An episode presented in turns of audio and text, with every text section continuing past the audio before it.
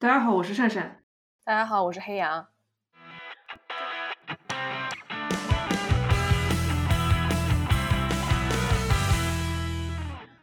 感谢泰、Hello Momo、鸟君、皮皮以及今天在听什么给予我们的发电支持。呃，大家好，这是一期稍微有一些滞后的他书房栏目。我们这一期本来呢是想在骄傲月推出的，正好想等这本书上市再录制。那么这本书最后其实是在六月中旬吧，所以可能时间上面稍微有点没有赶上，但是还是很开心能在七月能够补录这一期播客。嗯，这期他书房栏目呢，我们会围绕一本其实还蛮难。定义的书《阿尔格》展开。这本书呢，是美国著名的散文家、评论家马吉尼尔森荣获美国国家书评奖的代表作。他在这本书里的写作呢，结合了当代文学与艺术，通过性别理论、精神分析、后现代哲学等多重视角，记述了自己与伴侣哈里克服身体上的疼痛和文化上的偏见，组建家庭、孕育生命。最终完成自我转变的整个情感过程，在未知与惊奇、痛楚与磨难、喜悦与关爱中，探索着亲密关系与家庭生活、个体身份与语言表达的可能性，展示出了身为女性、母亲不断追求自我创造的生命姿态。《哈尔格》这本书呢，最初是在二零一五年出版，近期由明世出品了简体中译本。我第一次听说这本书，其实在二零二零年，由一位朋友推荐。二零二一年初读完后，它至今都是我最为推荐的库尔写作。这次呢，我也很高兴邀请到这位带我认识阿尔戈的朋友 Alex，以及有台胡子有脸的主播胡胡交流。那么，我们先欢迎 Alex 和胡胡做一下自我介绍。呃，谢谢黑羊的介绍。大家好，我叫 Alex。我是在一九年在英国读研究生的时候认识了《The Agnes》，就是阿尔戈这本书。当时我读的是呃性别研究的这个项目，然后当时我们有门课，大概是讲性别和文学。呃，在上这门课的过程中，我的一位同学也向所有的人推荐了这本书。然后当时读完了之后，我就觉得迄今为止读过的，至今还是最喜欢的一本库尔小说。大家好，我是胡胡，是胡子有脸的主播。胡子有脸是一档同志文学播客，希望大家多多关注。我觉得，呃，从从开始我们不是要介绍自己嘛？我觉得这个也挺有意思的，因为啊，像身份标签也在《阿尔戈》这本书里面讨论了很多。我印象比较深的，大概就是作者他有一个。有一位教授吧，叫克里斯蒂娜，然后他呢当时 被邀请作为嘉宾，然后学生会请他一定要在让他在一张卡片上去写下自己认同的身份，然后他当时处于一种不太去想要去出柜的状态，然后他当时写的身份是贝贝的情人，然后那个贝贝是他的一只白色的狗狗拉布拉多。嗯，两位介绍好了吗？就是基本上 OK 了，OK OK。突然戛然而止哦，我以为后面那个佩佩的狗还有什么，就是更多的就是包袱。呃，感谢两位的自我介绍啊。呃，刚才也讲到就是在这本书当中各自一些喜欢的小段落、小片段。黑羊在之前介绍这本书的过程当中也提到，这本书它提其实提供了一个非常多重的视角，多到什么程度呢？我在阅读的时候。明显的可以感觉到我的呃知识储备告急的感觉。传统意义上来说，大家在人文社科领域比较熟悉的一些性别理理论啊、女权主义啊，包括哲学方面的阅读，你可能会看到一些比较熟悉的名字。但是突然他又会冒出一些育儿方面的 专家，然后还有一些呃精神分析领域的专家，就会觉得说，哎，呃，又是特别专业的一些著作呃引用跟引申。这个是我在阅读的时候，其实怎么说，作为读者被挑战到的一个点吧。但是不得不说，它是呃，在整个阅读下来，其实尽管看上去它有很多专业著作的引用跟引申，但是会发现，哎，它每一个段引申之后，它其实又会绕回到它那个它其实想说的一个非常核心的点啊。这个核心的点是什么？我哎，这发现是在我们的大纲的第二点，我们慢慢再来讲。那就我们继续说我们大纲的第一点啊，在大家看来，二哥他作为一个打破文体边界和自我理论的这样一个书写实验，他是怎么做到的呢？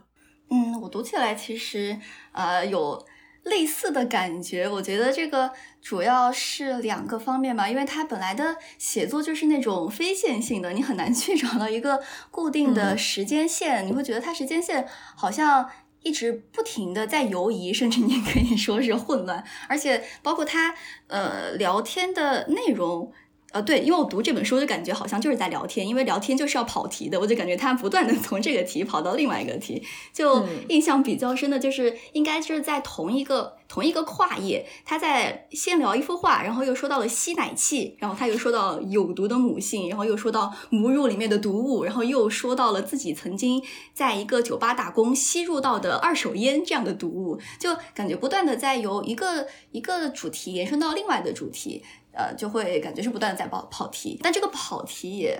不是贬义吧，这是中性的，因为我觉得聊天就是要跑题，反而会给给我一种感觉，这本书是可以随时拿起又放下的一本。让人很亲近的一本书啊，就感觉跟读者的距离很近啊。还有一个，我觉得也是跟前面感觉很相似，有很多理论的部分。其实我最开始是有一点排斥，有一点偏见的，因为我一直以来就是我的态度就是我要跟理论保持距离，因为嗯，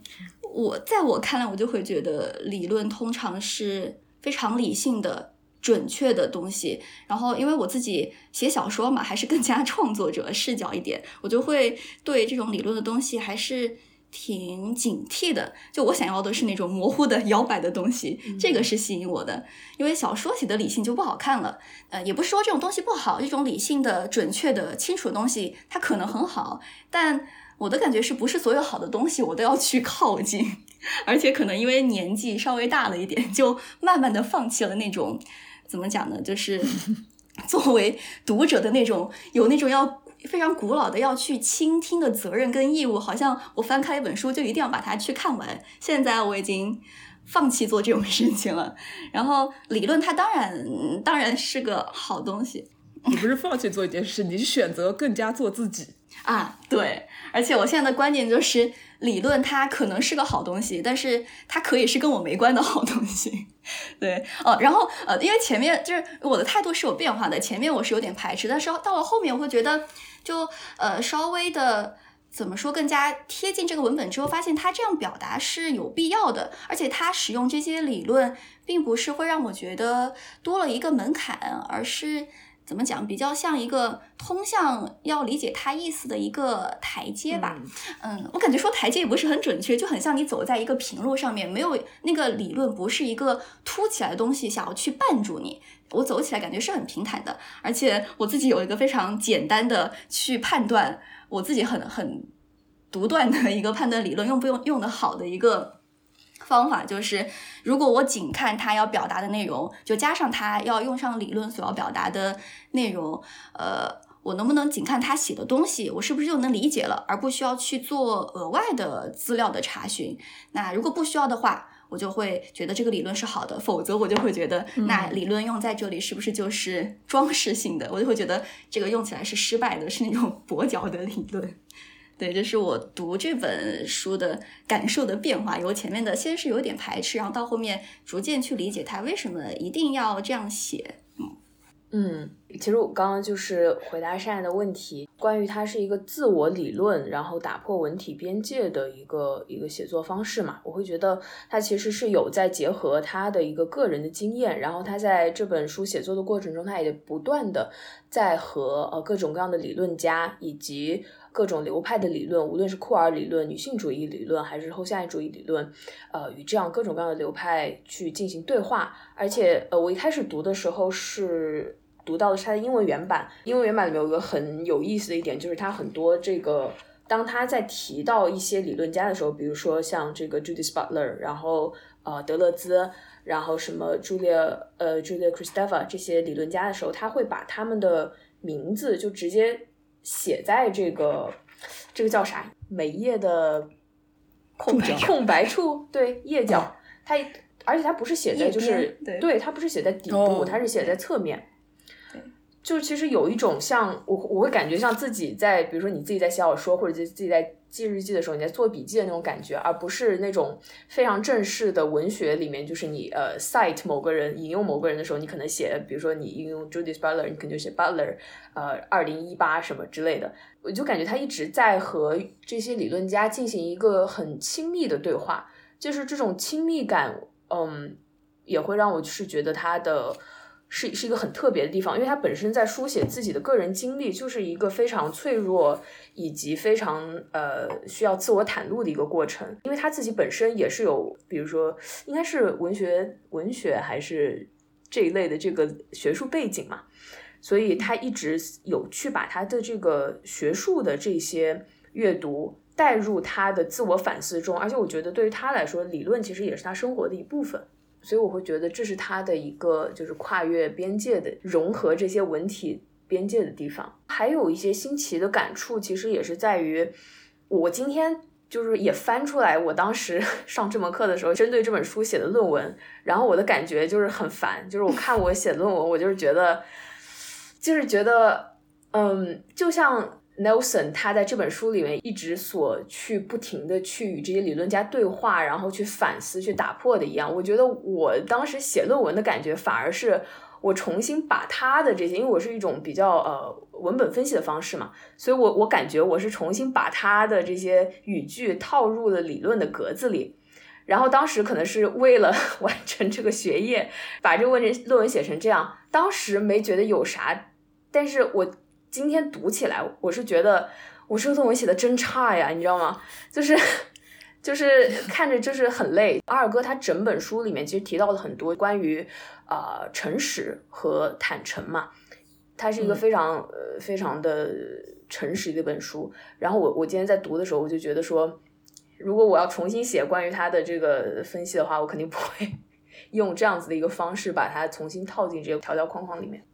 我接着 Alex 的说吧，我其实完全没有想到你会提，就是在夜边这个，因为我想到我当时读这本书另外一个比较感触的地方，后面也会聊到，就是他把不同的经验并置嘛，他的转变和他伴侣的转变，以及其实很重要的是他伴侣的母亲的这么一个转变，我觉得是一个很重要的环节。那么既然讲到母亲呢，因为他在这本书里也说到，我有很多在这一路上教导我的有多种性别的母亲，我记得好像是这么一个表述吧。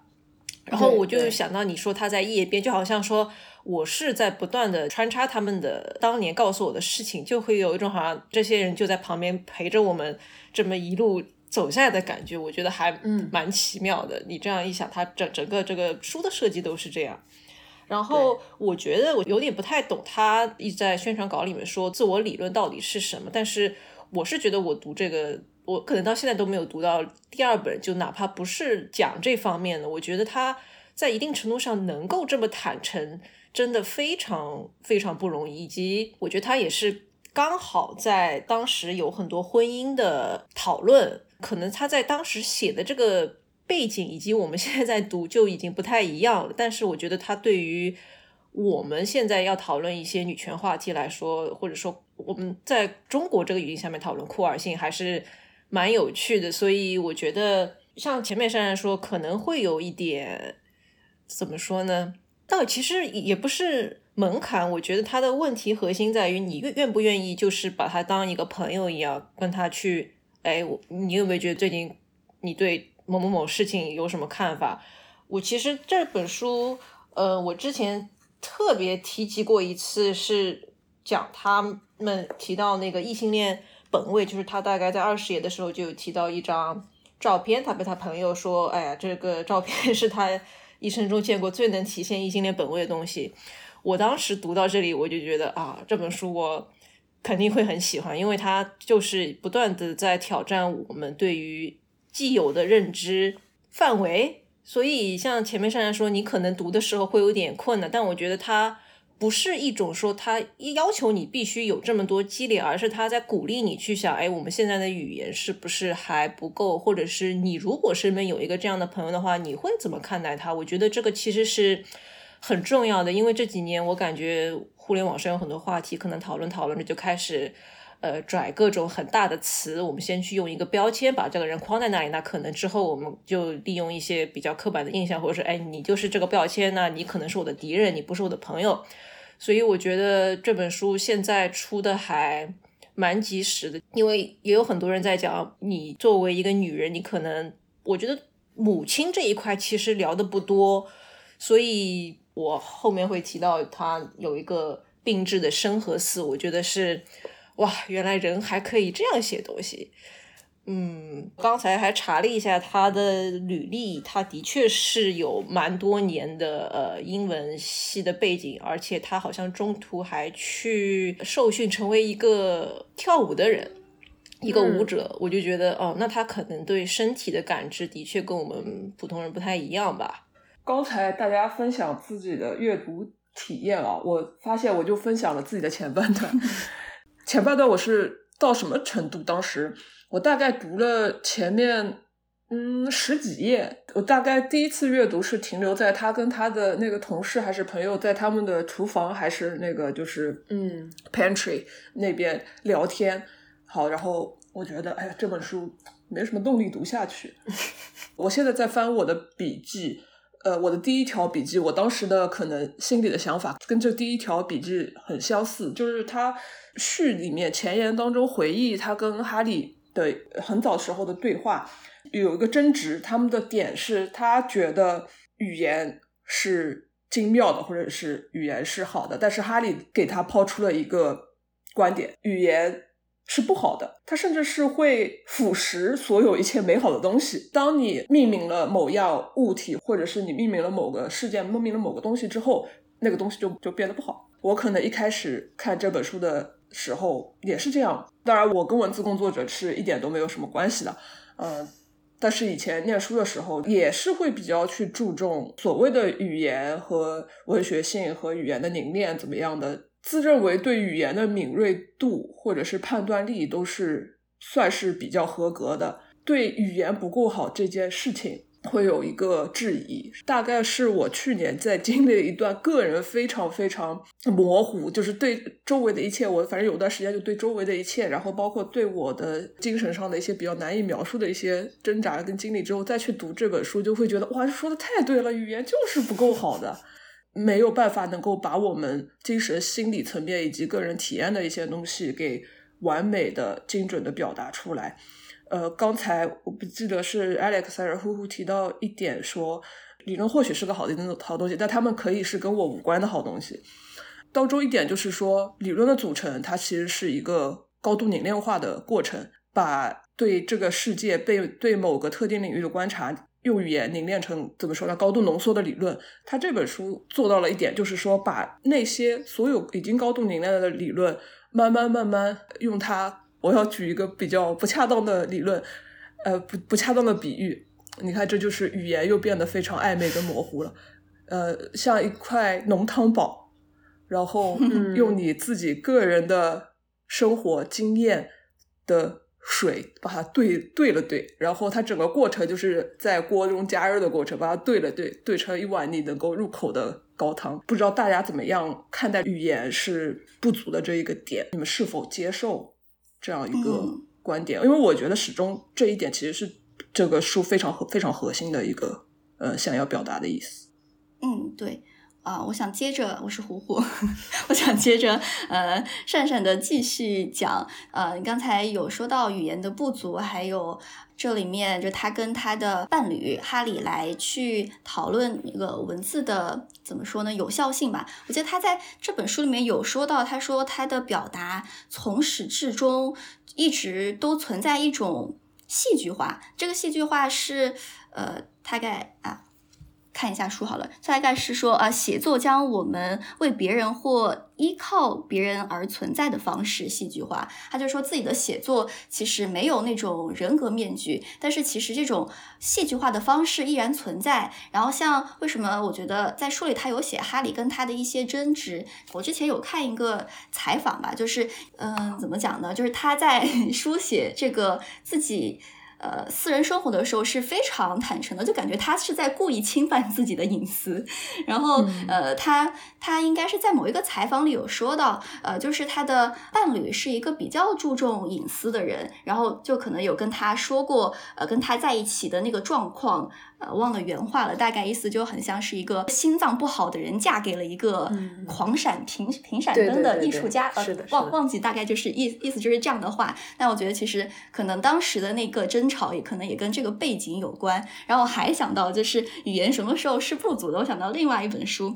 就我觉得跟跟这本也挺有互文性的。呃，是一位巴西的女作家叫李斯佩克朵，她有一本书就也是一本小书，名字叫《写作与生活》。他在里面写，大概我只能大概概括一下。他说，妨碍写作的，对他来说，妨碍写作的是不得不使用文字啊，因为他想要来进行一种更加直接的交流，一种可能会发生人跟人之间的无声的理解。他说，如果我可以跟在木头上作画，或者是通过呃轻抚一个孩子的额头，或者是在乡间漫步的方式来写来写作，那我就绝不会选择用文字和语言的方式。我觉得这个可能也是他去表达这个语言的有限吧。呃，我是 Alex，正好也接着胡胡说的。其实，呃，我觉得这里面他有讲到关于语言的这一点，他一直反复有在提及的一点，就是说，其实语言本身也像是就是阿尔戈号。一样，其实它的各种各样的呃零部件，它各种各样的词汇是在不断的更换之中的，而且它真正的意涵可能在于到底是谁在说它，在什么样的情境下说它。比如说，我觉得很有意思一点，他就是 Nelson 在这本书里面，他大部分时间都称呼他的伴侣 Harry 为 you，就是你。Harry 的话，他其实作为一个跨性别者，对于他来说，可能 pronoun 就是他的人称代词这件事情是一个，或者说对于一个这个 trans 的跨性别的这个议题来说，人称代词是很重要的一个议题吧。但是在这个 Nelson 和 Harry 的这个交往的过程中，尤其是当 Nelson 在书写关于他想要对 Harry 说的话的时候，他把他称呼为你，而不是比如说 they them 或者是 he him。不是以这样子的一个呃传统的一个代词来称呼他，我觉得这个你其实也是一个更加具体的、更加能够看到彼此的真实的样貌的一个称呼的方式。我们能够脱离这些所谓的这些称呼，或者说现有的世俗所所框定的这些规范，而是真正的。看到彼此的生活的经历，我们的爱或者说呃伤痛这些东西，嗯，所以我在想说，他当他讲说语言是什么时候是不足的时候，他其实也是在讲说，呃，在这些呃身份政治啊，然后这些无论是同性恋正点或者是呃异性恋正点，所有的这些框架之下，我们该如何看到具体的人？嗯，这个是我想关于这一点来补充的。嗯，哎，我觉得你的这个说法有点扩充我对于他第二人称的使用。哎，我之前没有想到，呃，还有比较温情的这一面。因为我之前我整体读下来，觉得他使用第二人称其实蛮残酷的，因为我就会觉得他虽然整篇里面不断的。呃，也不是整篇出出不断的出现吧，就是他还是这个你是时不时的出现，我就会感觉他在叙述的时候，你这个你这个角色是会偶尔被遗忘掉的，他可能就沉浸于自己的表达中了，而且他也在一篇采访中大概有说到，就是他很爱书信的形式。那我就觉得这个你可能对他来说，这个对象对话者可能没有那么重要，重要的是我讲出的话，我要表达的意思是需要有人来接收到的。而且这本书虽然应该是在开始的时候，呃，有献给哈里，但是我觉得你的这个指向性，我读起来觉得并不是很明确。呃，我读下来我就会觉得好像只是方便他来进行自己思想和日常碎片想法的表达的工具吧，是一个写作的工具，或者是必要的素材。我觉得这是他蛮残酷的地方。而且这整本书唯一一点呢，让我感到他在和你这个角色互动的是，啊，我印象好深。他写你曾经遭遇过同性恋霸凌，在排队买墨西哥卷饼的时候被打出两个黑眼圈（括号）。当然，你追着他跑了很远，这是 唯一一个让我觉得，哎，他好像是在真的跟这个角色互动，他好像是在在乎他伴侣的感受，这是唯一让我感到他互动的呃很温情的地方。对，啊，我还想到另外一本书，让我来迅速翻一翻，就是这本小说，它呃是一个。法国的一个左翼思想家，也是萨特的学生，然后他是呃安德烈高兹。这本书我觉得他跟这个阿尔戈也蛮像的，就是呢，他也是以第二人称来书写，也是写给自己的伴侣。然后不过他们的年纪会比较大一点。当时这个作者在写的时候，他已经八十五岁了，然后那时候他的妻子已经啊患了重病，快八十二岁了。然后他。它的开头也很有意思，它它开头很像杜拉斯的情人，不好意思，我稍微念一念。想觉得很像，他说很快你就八十二岁了，身高缩短了六厘米，体重只有四十五公斤，但是你一如既往的美丽优雅，令我心动。我们已经在一起度过了五十八个年头，而我对你的爱愈发浓烈，我的胸口又有了这恼人的空茫，只有你灼热的身体依偎在我的怀里，它才能被填满。然后他差不多写下了这样的记述之后，他们。两个人就一起打开了煤气，就一起离开了这个世界。因为他在最后有写，他说：“我们都不愿在对方去了以后，一个人继续孤独的活下去。我们经常对彼此说，万一有来生，我们仍然愿意共同度过。”我觉得这本书，嗯，一个一个共同点是，都是用第二人称来写，都是写给自己的伴侣。那我觉得在这本书里面，它的你的那个重量是。更加的重的，而且他们的背景也提示也有很多相似。这本《质地》的这本书里面也运用了非常多哲学的理论。那我觉得呃这一点他们也挺像的。对，嗯，就是想到了这一点。哎，我突然很想读一段我刚才翻到的一段话，可能这段的难度不是很大，大家如果听的话，应该还比较好接受，以及可能要。哎，我觉得也很难讲哦。现在哈利的那个自我认知，所以我觉得我们就暂时不要去说他是什么。可能大家读完之后，或者是这几年看了他一些采访之后，会对他有更好的了解。嗯，他是在第九十页，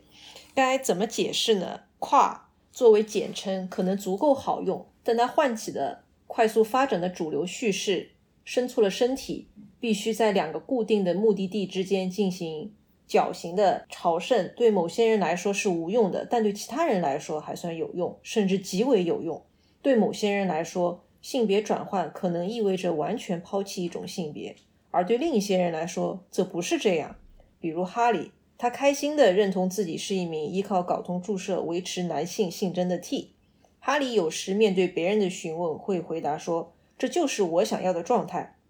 在一种急于解决问题的文化中。如何解释有时问题就是不能被解决的？我不想要出生时被分配的女性性别，我也不想要变性医疗所能提供的男性性别，更不想要只要行为遵守规范便会被国家奖赏的男性性别。我不想要他们中的任何一种。该怎么解释呢？对于某些人而言，或者有时候对于某些人而言，这种问题不被解决的状态是可以的，甚至是可取的。例如性别黑客。但对另一些人来说，至少在某些时候，这总会带来冲突或悲伤。如何让人们了解到这样一个事实，即了解人们对自己性别或性取向、说真的乃至其他任何事情的感受的最好方法，就是倾听他们怎么说，并努力按照他们想要的方式对待他们，而不是用你所知的现实去鞭打他们的现实。哎，我觉得这个就。嗯，是蛮直的一段去解释他对这个对于身份的思考，以及他后面又提到了巴特勒。我觉得我可能对这一段的感受最深，这也是我这几年可能因为做播客而且又是一个定位可能比较特殊的播客的一个感受。他是这样说的：我认为巴特勒将不断扩散的身份的商品化称为问题，实在很大度。我就没有那么大度了。我想说的是，她是一名女同性恋这一简单的事实，让某些人一叶障目，以至于无论从她嘴里说出什么话，无论从这位女同性恋嘴里说出什么话，无论从她脑子里蹦出什么想法，这些人只能听到一件事。女同性恋，女同性恋，女同性恋，这种局面很快就会变成对女同性恋，或者说任何拒绝平静地滑入一个与种族主义的过去和现在非常相似的后种族主义未来的人的轻视。他们都会被视为身份主义者。实际上，恰恰是听者自己无法超越他赋予说话者的身份，称说话者为身份主义者，就有了不听他说话的有效借口。在这种情况下，听者可以恢复自己作为说话者的角色。然后我就觉得，啊，他好像提到了一个让我这几年来一直很困惑的点，就是我们有的时候会收到一些人，他就说：“哎，我其实不希望你们把自己伸张的太……”他会觉得，他如果去认领这个身份。他好像就被所有人只能从这个视角去看待，我觉得也是一件很有意思的事情。但是至于这之后别的人该怎么如何看待他们，那可能就是需要类似像阿尔格的这种更深入的去进行一个自我探索，以及引导别人去自我探索的这么一个过程。那可能，呃，前者如果有些人比较足够勇敢，他可能会做到。但是我觉得后者可能就真的需要大家很努力的去。分享很努力的去让大家知道自己到底是处于一个什么状态，但是好像这几年又有一些，特别是在社群的朋友会觉得我不断的去解释我自己，我到底是什么一个情况，可能他会觉得是一个双引号的支教，就是为什么其他人他已经占有了特权的，他可能可以立刻去绑架我这个身份叙事的人，他们。可以对我为所欲为，然后他们是负责听，那可能听的时候也不是很尊重，那我还要一遍一遍去解释。我觉得这是一个很有趣的事实，我也没有想到说，其实我们这里对于身份政治也是有，我觉得它是一个在日常中的讨论，不像说你可能一定要在某个人文学院的一堂性别研究课上面去讨论，但是它就是在日日常生活中会给你这种不太舒服的感觉，以及他最终还是在问。我们读者，你该去怎么传达自己是谁，以及你该怎么去理解另外一个人？我觉得这当中的对于自我的宽容和他人的宽容，还是挺让我感慨的吧。对，而且像黑羊刚读到的那段，就是第一段里面，我觉得他其实说的已经特别清楚了。他已经即使他呃包含了这么多的理论，但是他在用一些非常清晰的话来表达他的观点，就是他说。呃，如何让人们了解到这样一个事实，及了解人们对自己的性别或性取向的感受？最好的方法就是倾听他们怎么说，并努力按照他们想要的方式对待他们，而不是用你所知的现实去去鞭笞他们的现实。其实就是一个非常清楚的一个解决方法。我觉得不仅仅是我们自己需要去讲述，其实也是对于这些不断的去，就包括他后面在说他去参加学术大会的时候，遇到一些白人男性，呃，用一种一叶障目的方式来 assume 他的一些。处境啊，他的一些一些理论，他的这个就是说，让这些人应该就是去好好的听别人是在怎么去表达他们自己的，而不是做一个事先的预设。其实又有点去回到第一个那个问题，就比如说他即使他讲到了这么多的理论，但他其实有在抽取这些理论中非常核心，而且也是非常清晰的几点。我记得他有引用到像那个 Eve Sedgwick。他经常有引用到这这一位理论家，然后他其中有一个非常很核心点，就是 Cedric 说 “everyone is different”，就是每一个人都是不一样的，就是一句大白话嘛。虽然说 Cedric 他是一个非常智慧，然后他的写作也是呃有的时候比较可能比较难读，然后也会有各种各样引经据典的这样一位理论家，但是其实当 Nelson 在引用他们的时候，我觉得他其实也是在讲一些非常浅显。易懂明白的一些道理，但是就像说，我我们在讨论说语言什么时候是不足的，当我们在说呃，everyone is different，每一个人都是不一样的时候，其实这句话不是所有的人都能够对于他的理解层面不是都一样的。即使大家知道说 OK，每个大家有每个人有区别，但是在真正的去对待他人的时候，你并不一定能做到真正的倾听嘛。跟我一直很纠结的一件事情，也不能说很纠结的一件事情吧。我只是嗯，不觉得有一个绝对正确的答案哦。关于一个问题，就是说让别人以我想我如何来呈现的方式看待我，对吧？以及不要把自己的现实强加到就是所有人的现实当中去。我不能非常准确的记得书里面是哪部分啊。我如果我记错的话，大家可以纠正我，我后面剪掉。就说哈利在选择就是 pronoun，就是别人怎么样来称呼他。那个时候 Harry 的选择，我记得是他想就最后哎苏总结就说哎呀就填个 she 吧，就是可能更加接近当时别人怎么看 Harry 的这样一个状态，因为他好像可能刚刚开始注射激素不久，就是还没有完全的走完那个那个 process。你们觉得这是一个妥协吗？就是跟世界跟周围的妥协吗？还是？就当中有一部分自己的坚持，在我就是始终觉得自己跟这个世界、自己跟他人之间这个让渡的边界，或者是是在哪里？就包括那个尼尔森他自己在讲到育儿这件事情的时候，他作为母亲，就是他举了好几个育儿专家说啊，应该跟小孩设设立帮着也好，怎么样也好，这些育儿的一些所谓的金科玉律吧，但是。他最后还是决定说，更加要尊重自己跟这个小孩在互动的过程当中的一种体验，或者自己真实接收到的一些信息。我就在想，我跟一个经典理论，当我跟一个时下认为就是绝对正确的，或者是更加正确的这个观点之间有这种分歧的时候，我是更加的遵从自己的内心，遵从自己这一刻的内心，还是说觉得我更我我要让自己变得。所谓的更加正确，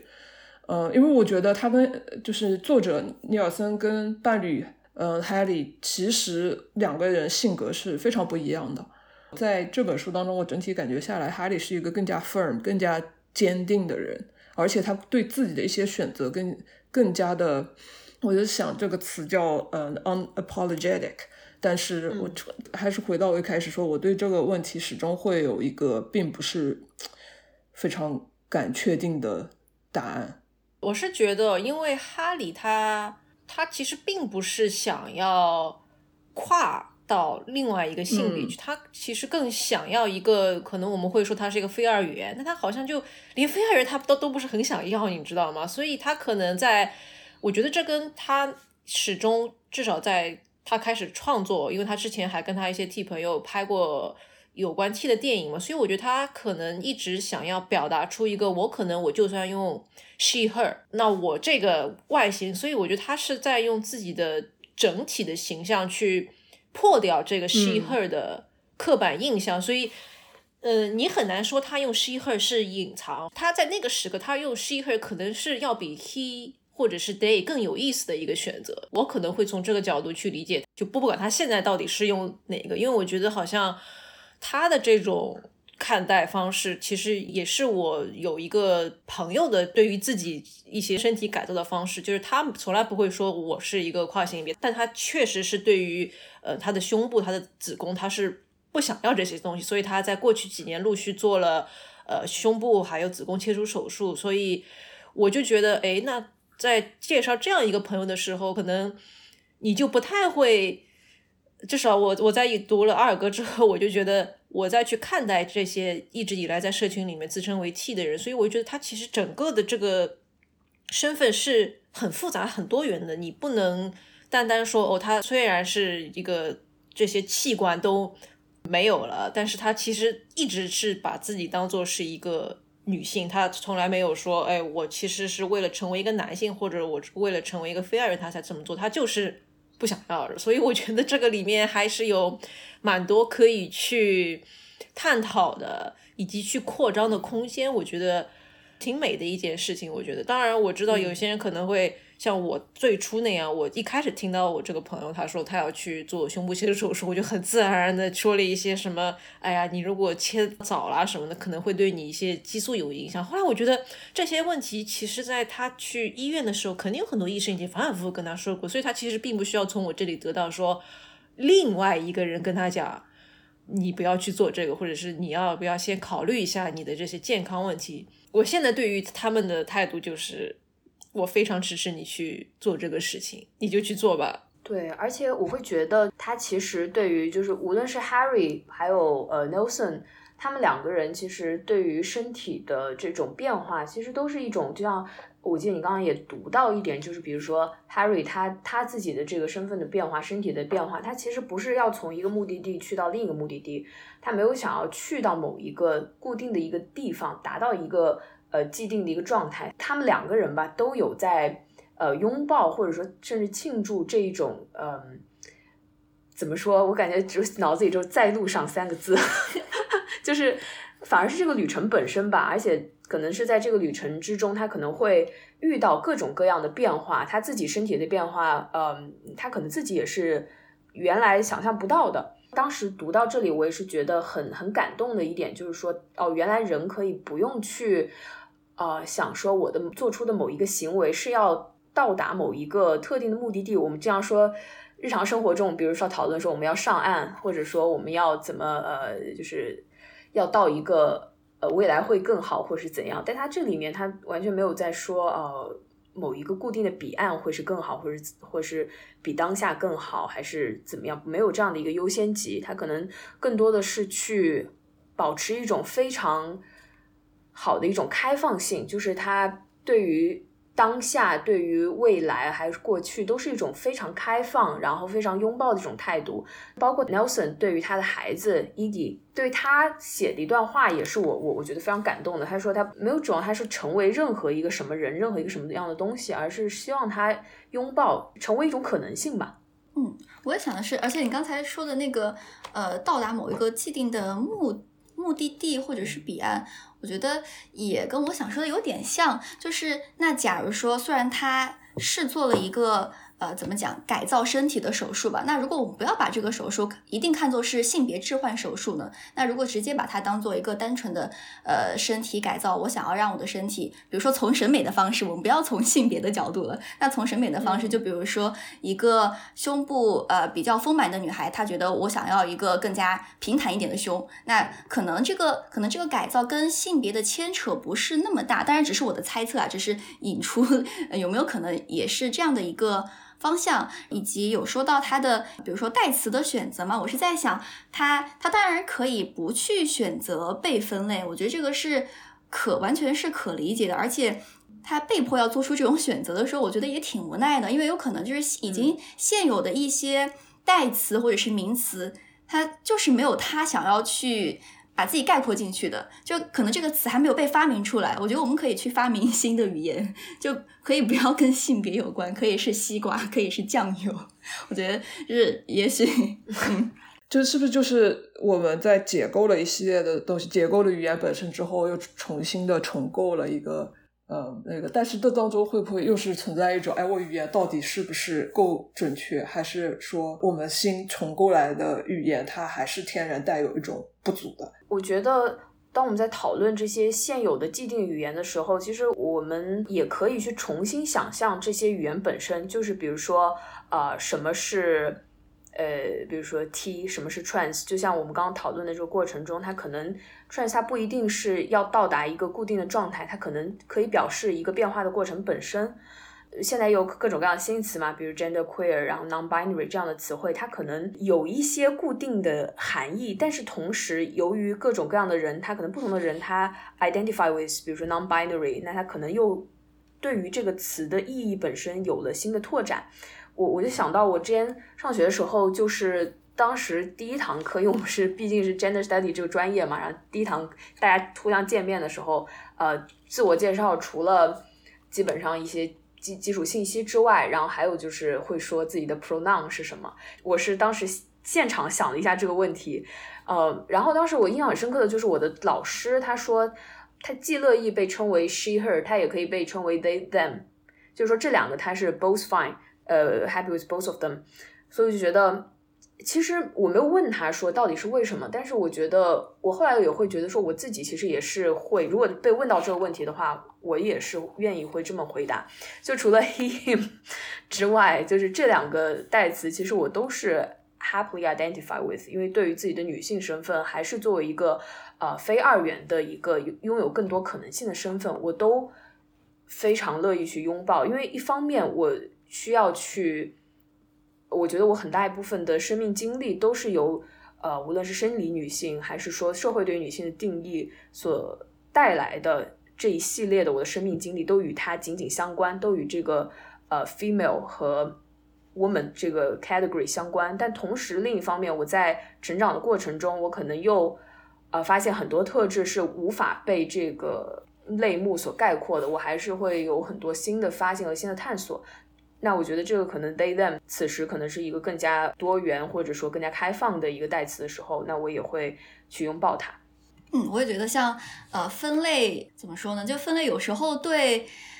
呃一部分群体来说，其实这个意义不大。它当然可能能够使在一些情况下能够更加容易被人辨识得出。我觉得这是一种。可以说是高效吧，一一种快，但也是一种懒。那可能有的人就是因为选项就这么多，那如果开放一些新的选项，那说不定大家可以有呃新的可能。还有呃，就像像前面有说到，就是如果我们把这个呃语言把这个词语把它解构的话，那其实可能还会有怎么讲新的可能。而且我觉得语言。和文字它本来就是有一个怎么讲成长周期，我先先暂时这样讲吧。就比如说像呃 queer 这个词，最开始在台湾的时候，它没有被翻译做酷儿，它之前是被翻译成怪胎的。那如果如果按照怪胎的这个路径，呃，一直往下走，那可能就是首先在这个词义上面，可能这部分被称作怪胎的群体，那可能就会遭受一点，就是我觉得有点像。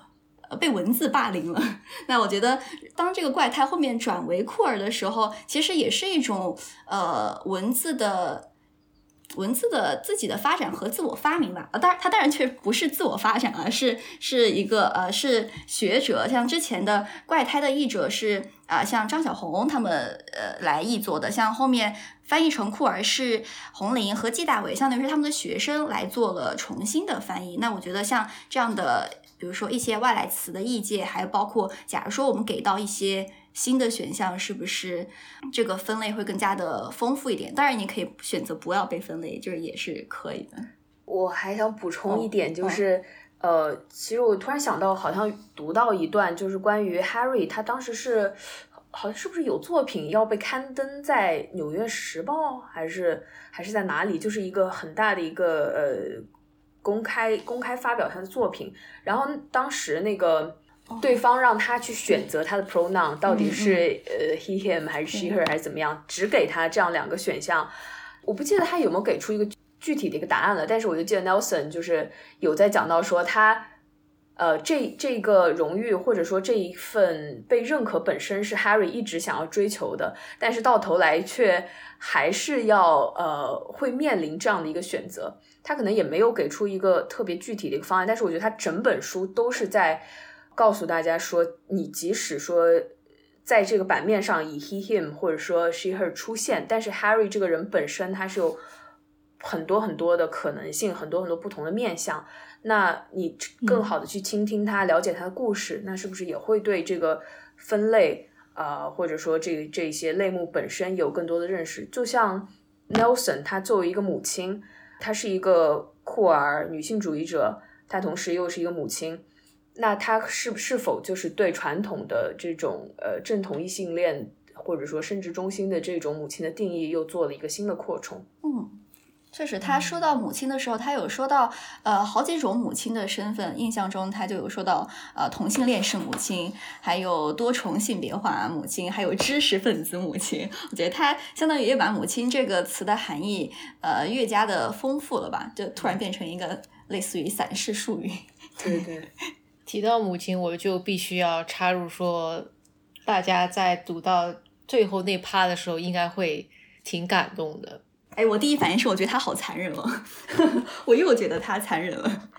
你是觉得他把两段并置残忍，还是？嗯，我觉得是现实上的和写作上的。现实上其实就是他在里面有对这个他伴侣生病的母亲，其实拒绝了，就拒绝了他住在自己的家，就拒绝自己的生活被这样一个可能将死的人。或者是一场即将到来的死亡扰乱吧，因为他还要保持自己生活的秩序，所以就拒绝了让他这个母亲，他伴侣的母亲住在共同他们共同的家。我觉得这是现实上的一种残酷，当然他可以有他残酷的自由。然后我觉得写作上的残酷，我觉得就是这样的，他就对他自己来说，他是诞生了一个新的生命，而且他可能还会有某种创作上的快感。那。但是他伴侣的母亲去世，我觉得是一个挺沉重的事情。那我觉得这他确实是 蛮残酷的。就是我整本书，我觉得他对他写作的观感就是很残酷。但我觉得残酷在我这里也是个中性词，因为我就是比较喜欢 看这样的很尖锐的东西。我觉得就是一个纯粹的好人，他可能没有办法写出很好的作品。嗯，我觉得我是没有预料到他会这么操作，或者说这么。勇敢，因为其实他在做的是一个迎接，然后他的伴侣又同时去在送别一个人，然后他在这当中，我觉得他有把自己诞生一个新的生命，以及哈里送别自己母亲的两种体验，他有点像两个胶片叠在一起的感觉，双重曝光。嗯，嗯就是对对，就他有点像是在用双重曝光，就不断的把大家拽到那个现场。我是有一种，就是我觉得我在同时读两个东西，但是这两个东西融合在一起的感觉又非常的触动很大吧。因为对哈利来说，他其实跟他妈妈的关系也是挺。挺复杂的，然后我们其实在这本书里面也没有得到多少哈利跟他母亲就是更细节的或者说生前的一些，然后我们就直接就是看他那么大一个人，他自己先经历了很多，然后他又要去送他妈，但是我们所知道的是，尼尔森他对于伊吉是一直是充满了爱，然后嗯，就这种当他去生下一吉的时候又。面临着他伴侣去送别伴侣母亲的这么一个过程，其实是想让哈利知道他的出生也是意味着某种源源不断的可能性。他是嗯有这层考量，因为他虽然最后说了很多很感人的话，是说给一季听的，但是我觉得他其实也是想让，嗯，如果这本书的确是献给哈利的，他也是想让哈利知道，哈利在诞生的时候肯定也是。包含了这些爱，或者说期待也好什么。当当然，我现在突然间想起来，其实哈里他是有一个生母的，所以他其实这一层可能可能性还是有一点的吧，因为他一直跟生母的关系不是特别的亲近嘛，他去找过他生母，所以我觉得他在这个过程当中，一是带领读者去同时感受生和死他们当中叠加的状态，他就有特意提到说，好像是一个。坠入的感觉吧，去诞下一个孩子。当他在这个坠入的时候，他也希望哈利能通过他的写作去重新感受到，我当时的诞生可能也意味着另外一个人对我非常磅礴、无限的爱，以及这个爱也的确是得到了一个证实，就是哈利现在的状况是哈利挺。我觉得至少是挺自洽、挺满足的，所以他的其实他已经通过自己的这么多年的人生经历，他已经完成了那个可能性，而且他那个可能性可能还会在之后的日子里面变得更加的多元、更加的丰富。我觉得这种写法上的冲击以及他那个情感的浓度是我没有意想到的，所以可能残酷是很残酷，但是我是真的是被彻底的冲击到了。可能我再一次被这个冲击，哎，我其实已经忘了顺序了。就是我不知道大家有没有看过《The World to Come》，就是打开新世界啊。他在最后，嗯，我不知道这个是不是有点剧透。他其实是把一个人他见到自己，嗯，心爱的人死在床上，他其实，在那个他去贴着他爱人死去的尸体的时那个过程中，他有穿插他们当时还在一起的时候的一些。呃性爱的场面。我记得有一些影评就对这种奇怪的剪辑有一些反感，就觉得你怎么可以在这么大逆不道，这个人都已经死了，然后你去贴着他，你去怀念他以前跟你的这些姓氏。但是导演他特意把死和那么壮烈的一个生的这么一个行为放在一起的时候，其实就是很。有冲击，然后又能够让你感受到他的对这个人的思念，其实是非常非常的强烈的。所以我不会觉得他是一个冒犯，我反而觉得他是在再一次的赞颂这个生的这么一个状态，充满了爱吧。他整个转变，我觉得从开头到最后最后结尾，尼尔森对作者来说，他的转变是他抛弃了一些语言的矫饰性，或者是用语言的。技巧，文字的技巧，去一种是讨好所有人吧，或者说让所面所谓的面面俱到，让所有人都开心的这样一个矫饰性或者装饰性的手段，我觉得他有彻底的抛弃掉，他更加的能够直面自己的选择，自己个人的生命的体验，所以他是不能说他变得更加像哈利，至少他性格当中有一面，或者说他在处理语言跟文字的时候，他有一面。我就要把自己非常坦诚的展现在大家面前，抛去了那些可能让你们觉得啊，我这个决做的决定就是说没有这么残酷，我可能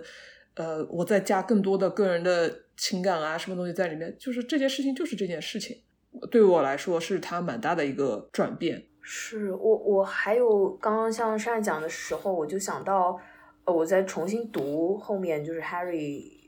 的这这个生和死并置的这一段，我会觉得，呃，我觉得很感动的，就是尤其是当 Harry 在描述他的母亲去世的这个这个过程的时候，我觉得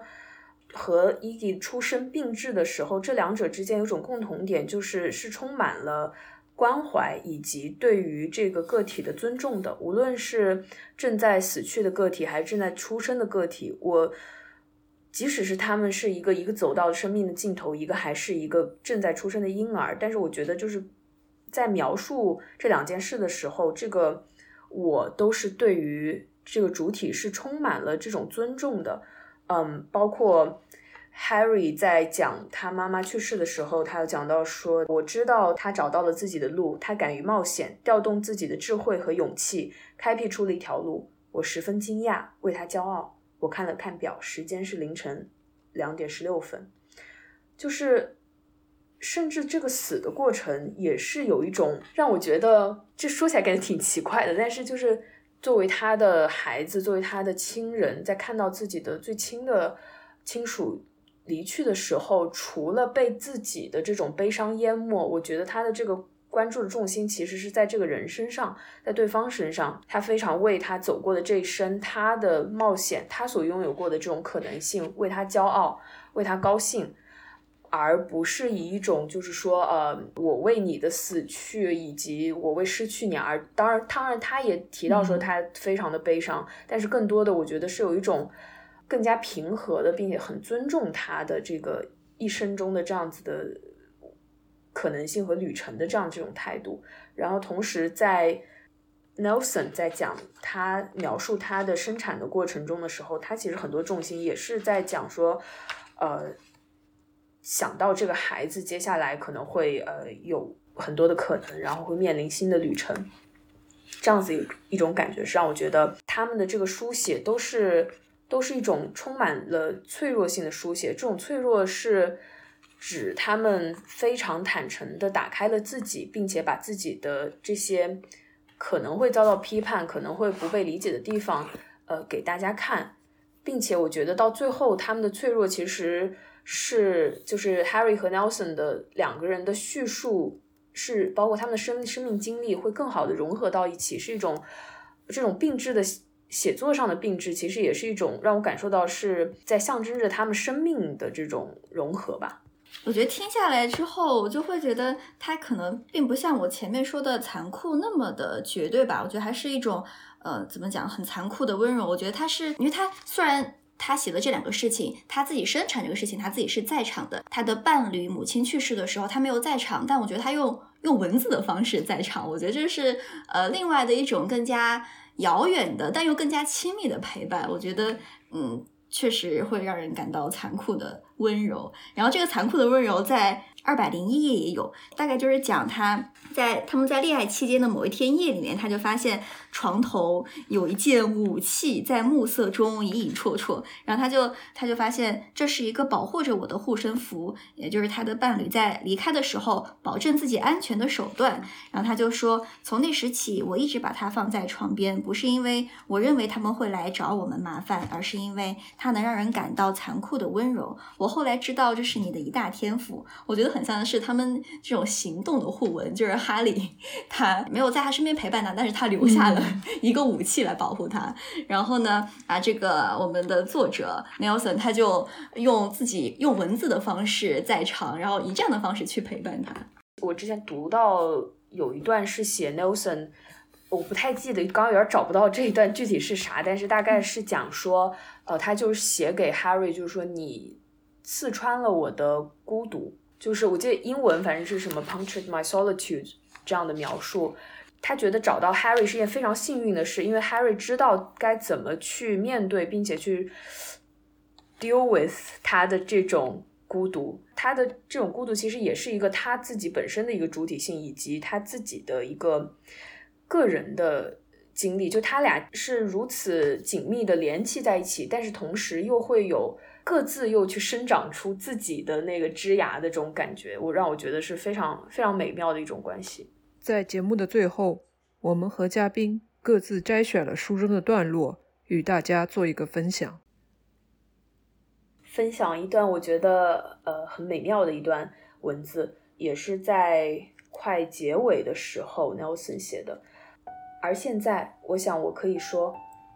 我想让你知道。你被认作一种可能性，从来都不是一种确定性，而一直都是一种可能性，不是在任何单一的时刻，而是在数月甚至数年的尝试、等待、呼唤中，在这样一种时而自信，时而因困惑和变化而动摇，但总是努力的不断加深理解的爱中，两只人类动物，其中一个幸运的既非男性也非女性。另一个是女性（括号差不多吧），强烈的、坚决的、疯狂的，希望你来到这个世界。我要分享的这段有点长哎，到时候你们可以 剪辑一下。呃，这段是他生产之后，他对于自己身体的一些怀疑。生下一鸡大约二十四小时后，医院那位测试他听力的好心女人给了我一条宽大的白色松紧带，让我绑在产后的肚子上。那基本上就是一条巨大的布织绷带。腰的位置有一个魔魔术贴。我对这条腰带感激不尽，因为我的肚子感觉就要滑落到地板上了。无休止的跌落，最终粉身碎骨。也许这条腰带可以保护我不致摔得粉碎。当他把它递给我时，眨了眨眼，说：“谢谢你为了维持国家的美丽做出自己的贡献。”我跌跌撞撞地回到病房，重新穿上紧身胸衣。我对他的感激之情现在掺杂了迷惑。我的贡献是什么？生个孩子，采取措施阻止身体的伸展，没有摔得粉身碎骨。不过这种融化令人不安。怀孕时紧绷的身体，现在像块比萨面团一样层层叠叠地下垂着。不要这么想，你失去了自己的身体。一个产后恢复网站建议说，要这么想：你把你的身体给了你的孩子。我把我的身体给了我的孩子。我把我的身体给了我的孩子。我不确定自己是否想把它要回来，或者在何种意义上，我曾经拥有过它。中译本的二十七页，尼尔森引用了奥德利洛德在《癌症日记》当中的一段话。他说，在《癌症日记》中，奥德利洛德抨击了他在有关乳腺癌的医学论述中发现的对乐观和幸福的强调。我同辐射扩散、种族主义、屠杀妇女、食物中的化学添加剂、环境污染、对年轻人的虐待和精神摧残做斗争，真的仅仅是为了躲避我的首要责任，做一个快乐的人吗？洛德写道：“让我们寻求快乐，而不是寻求真正的食物、清洁的空气，以及在宜居地球上更健全的未来。仿佛只要快乐就能保护我们不受利欲熏心的危害。然后紧接着他引用了 Sarah Ahmed，他是那个叫什么 Feminist Killjoy 的那个作者，他说快乐起不到保护作用，它当然也不是一种责任。如果你没有不快乐的自由，那么快乐的自由便限制了人类的自由。然后最后尼尔森加了一句自己对上面两位作者的可能一个总结吧，或者是他的一个观点。他说：“但你可以把其中任何一种自由变成一种习惯，只有你知道自己选择了哪一种。”我来分享的这一段是他对于一个艺术装置的呃感受。小狗和婴儿中出现的某些主体可能不算酷儿，但这并不重要。该装置使他们成了酷儿。我的意思是说，这一作品参与了酷儿构建自己家庭，无论这家庭是由同辈、导师、恋人、前恋人、孩子，还是非人动物组成的漫长历史。他将酷儿家庭的建立呈现为一个总类别，而生孩子可能是其中一个子集。并不与之相悖。它提醒我们，任何身体经验都可以变得新奇和陌生。我们在这一生中所做的任何事都不是一成不变的。没有一套习俗或关系可以垄断对激进和规范的定义。